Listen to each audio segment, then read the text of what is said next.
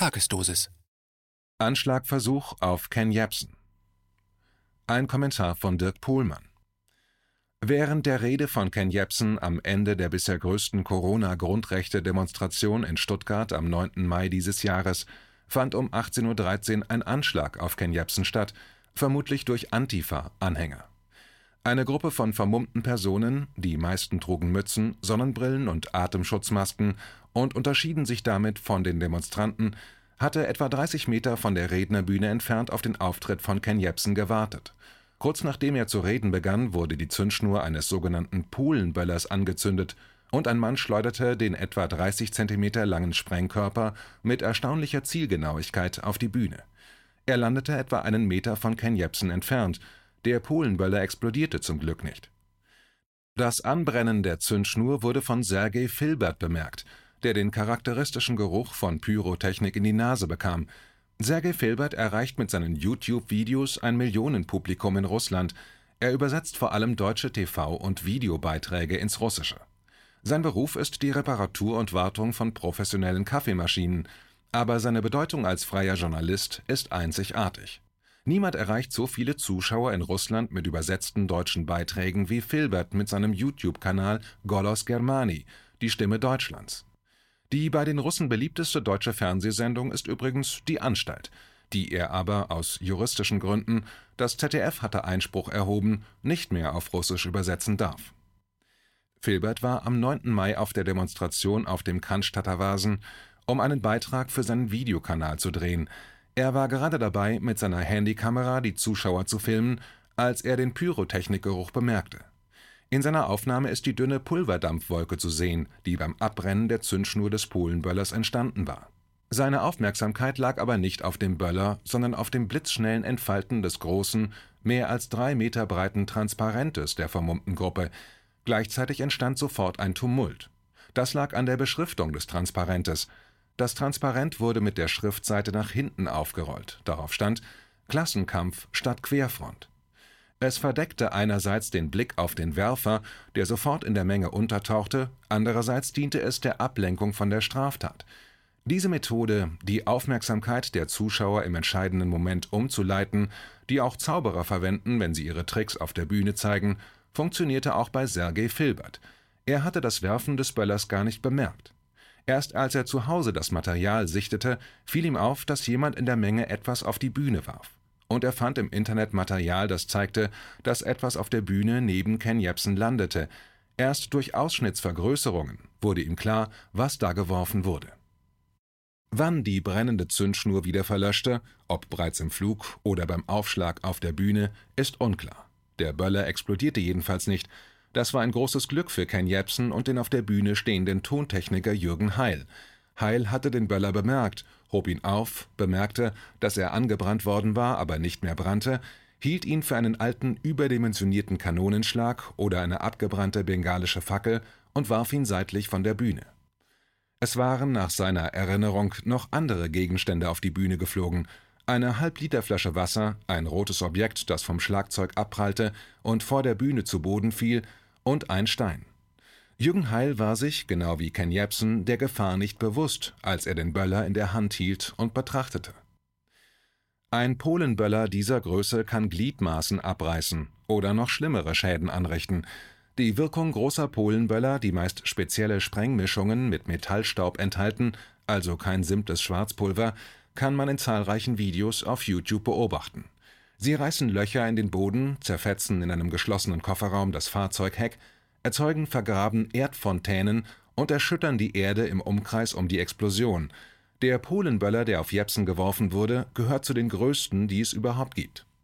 Man muss also davon ausgehen, dass das Ziel des Anschlages kein lauter Knall, sondern mindestens die Verstümmelung Ken Jepsens war. Es handelt sich um eine detailliert geplante Operation, in der die Mitglieder der Gruppe koordiniert vorgingen, was am gleichzeitigen Entfalten des Transparentes während des Böllerwurfes erkenntlich war. Irritierend wirkte auf mehrere Zeugen des Vorfalls, dass ein ZDF-Team sich unmittelbar mit Beginn der Rede von Ken Jebsen von der Bühne wegbewegte, statt seine Rede kurz zu drehen. Das Team bewegte sich in einem Videoausschnitt parallel zu einem vermummten, allerdings ohne sichtbaren Kontakt und nahm eine Position ein, von dem aus es kurz nach Erreichen des Zieles das Entfalten des Transparentes und die Bühne in einer Einstellung drehen konnte. Ein Zeuge sagte, Zitat, die standen im richtigen Moment sehr passend da. Zitat Ende. Zu diesem Zeitpunkt hatte keiner der Zeugen den angezündeten Böller bemerkt, es ging um das Transparent. Ich habe deshalb eine Presseanfrage an das ZDF gestellt ob es eine Absprache zwischen dem Team und der vermummten vermutlichen Antifa-Gruppe gegeben habe, sich zur Entfaltung des Transparentes auf diese Position zu begeben, was ein ZDF-Sprecher eindeutig dementierte. Das ZDF-Team habe auch nichts von einer Straftat bemerkt, also dem Werfen des Böllers, so der Sprecher auf meine zweite Frage. Das ist glaubwürdig, das hatte in diesem Moment offenbar niemand der Zuschauer. Wir haben aus verschiedenen Videoaufnahmen von Alternativmedien den Hergang des versuchten Anschlages rekonstruieren können. Die Sachlage ist klar. Sie passt auch zu zwei weiteren Gewaltakten, die eine Woche später begangen wurden, nämlich dem Angriff von Vermummten auf drei Demonstranten in Tötungsabsicht, wie die Polizei feststellte, und dem Bomben- und Brandanschlag auf drei Technik-LKWs des Veranstalters, die komplett ausbrannten. Irritierend ist die Rolle der sogenannten Qualitätsmedien bei diesen Vorgängen. Fast alle berichten scheinbar widerwillig, einige verharmlosend über die Gewaltakte, viele Medien haben überhaupt nicht über die Vorgänge berichtet. Die selbsternannten Fact-Checker einiger Medien verbreiten sogar Fake News. So schrieb die Schwäbische, eine Internetpublikation, dass es bei einer nur mutmaßlichen Brandstiftung keine Bombenanschläge gegeben habe. Das Ganze verbunden mit einer Publikumsbefragung, Zitat, für wie gefährlich halten Sie Fake News? Zitat Ende. Nun, kommt darauf an. In diesem Fall halte ich die Fake News für bedenklich, weil eine reale Gewaltwelle verharmlost wird, die von einer Gruppe ausgeht, über die nicht viel berichtet wird. Wodurch wird diese etwas zu vornehme Zurückhaltung ausgelöst? Ich habe auch bei der Polizei Stuttgart angefragt, die zu dem Anschlag auf die LKWs nichts sagen wollte, weil noch ermittelt wird. Das ist Standard. Es dabei bewenden zu lassen, ist grottenschlechte Recherche. Es war mir ohne Probleme telefonisch von Berlin aus möglich, mit Tatzeugen zu sprechen, die von vermummten Personen sprachen, die sich an den LKW zu schaffen machten, von Explosionen und einer Druckwelle, die sie gespürt hatten. Die Metallgestelle der LKW seien angeschmolzen gewesen, ein Anwohner will sogar eine brennende Zündschnur bemerkt haben. Es gibt bisher keinen einzigen Bericht, nochmal zum Mitschreiben, keinen einzigen Bericht in den sogenannten Qualitätsmedien über den versuchten Anschlag auf Ken Jebsen.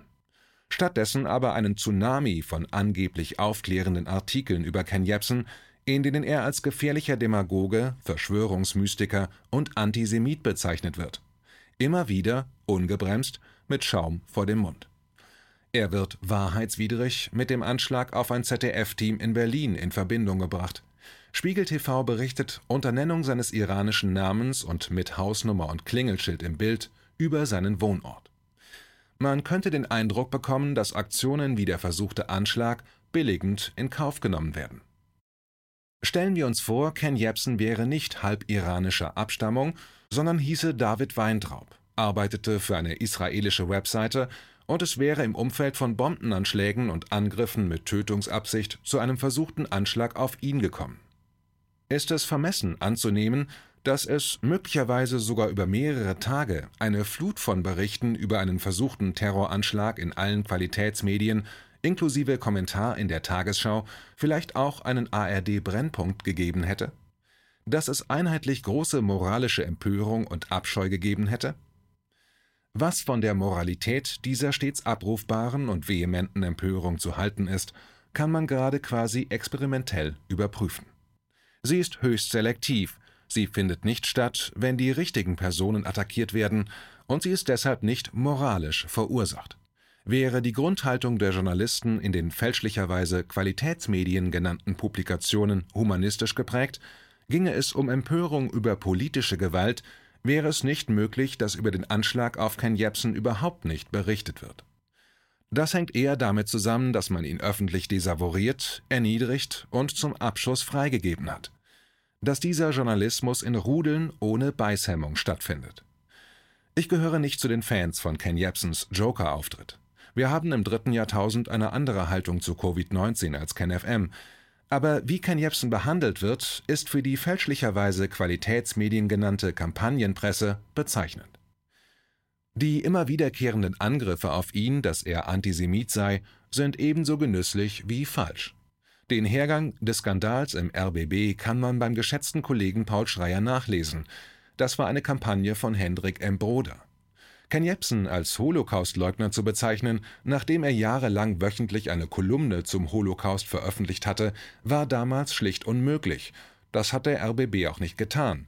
Der wahre Grund für seine Entlassung war ein Bericht über 9-11, was ebenfalls viel über die deutschen Medien aussagt. Wer antisowjetische Propaganda veröffentlicht, muss mit schärfsten Strafen. Moment, da habe ich was verwechselt. Wer den großartigsten Hegemon der Welt kritisiert, muss sich nicht wundern, wenn. Nein, so geht das auch nicht. Wie wäre es damit? Journalismus hat auch eine Verantwortung für das NATO-Bündnis. Klingt besser, das nehmen wir. Der Antisemitismusvorwurf wird nicht nur inflationär gebraucht, da hat man gar keine Probleme damit, das Andenken an die Opfer durch massenhafte, untaugliche Vergleiche mit minderen Vergehen zu beleidigen, wie es sonst oft mit Sorgenmiene angemahnt wird, er ist mittlerweile fast immer nicht mehr als die Suche nach der wirksamsten Diskreditierung, um politische Wirkung zu erzielen. Er ist eine Angriffswaffe gegen die unliebsame Person, eine Variation des McCarthyismus, keine Abwehr gegen rassistische Angriffe auf die jüdische Kultur. Die Stimmung, aus der der Angriff erfolgt, ist nicht Entsetzen und Abwehr, sondern machiavellistischer Machtgenuss und die Freude an der existenzvernichtenden Wirkung, die damit erzielt werden kann. Und der Vorwurf führt dazu, dass sich einige Aktivisten aufgerufen fühlen zu handeln. Er führt dazu, die Angegriffenen so zu diskreditieren, dass sie vogelfrei sind. Als ich in Facebook über den Anschlag berichtet habe, schrieb eine Zeitjournalistin dazu einen Kommentar, dass man Ken Jebsen nicht als Journalist bezeichnen solle. Er verbreite Fake News. Das kommentierte sie, nicht den Angriff. Ein weiteres Beispiel für den selektiven Humanismus der Journalisten. Selektion und Humanismus passen nicht zusammen, das sollte selbsterklärend sein. Wie die fälschlicherweise Qualitätsmedien genannten Kampagnenorgane mit dem Fall Ken Jebsen umgehen, ist ein Lehrstück. Schauen Sie hin, Sie können etwas fürs Leben lernen. Glauben Sie, dass diese Medien bei anderen Themen mit Konfliktpotenzial wie 9-11, Libyen, Syrien, China und der neue Kalte Krieg besser arbeiten wenn Sie schon bei einem Fall vor der Haustür in Reihe die Bild-Zeitung unterbieten? Bitte schauen Sie sich in YouTube unseren etwa sechs Minuten langen Bericht im dritten Jahrtausend, Folge 45, über den Anschlag an. Er läuft ab Timecode 16 Minuten. Die Folge ist mit der Suchfunktion in YouTube nicht leicht zu finden. YouTube versucht eher, sie zu verstecken. Wenn Sie mehr wissen wollen, schauen Sie die ganze halbe Stunde zu diesem Thema an oder auch die ganze Sendung. Wir berichten nach bestem Wissen und Gewissen und nach intensiver Recherche über wichtige Themen. Aber teilen Sie bitte diesen einen Beitrag mit Freunden und Bekannten. Die werden sonst nie erfahren, dass es einen Anschlag auf Ken Jebsen gegeben hat, aber sie werden ständig weiter davon hören, wie gefährlich Ken Jebsen angeblich ist. So etwa. Wenn der Jepsen weiter seine antisemitischen Verschwörungsmythen verbreiten darf, werden seine Anhänger bald Anschläge begehen. Da gibt es irgendwie auch eine Verbindung zu einem Anschlag auf das ZDF-Team, ist noch nicht ganz bewiesen. Aber Schlimmeres muss unbedingt verhindert werden. Also können Sie die Drecksarbeit gegen diesen üblen Halbiraner, der noch dazu ein Putin-Troll ist, doch nicht dem ZDF, der Süddeutschen, der Bild sowie den Sicherheitskräften und Diensten überlassen.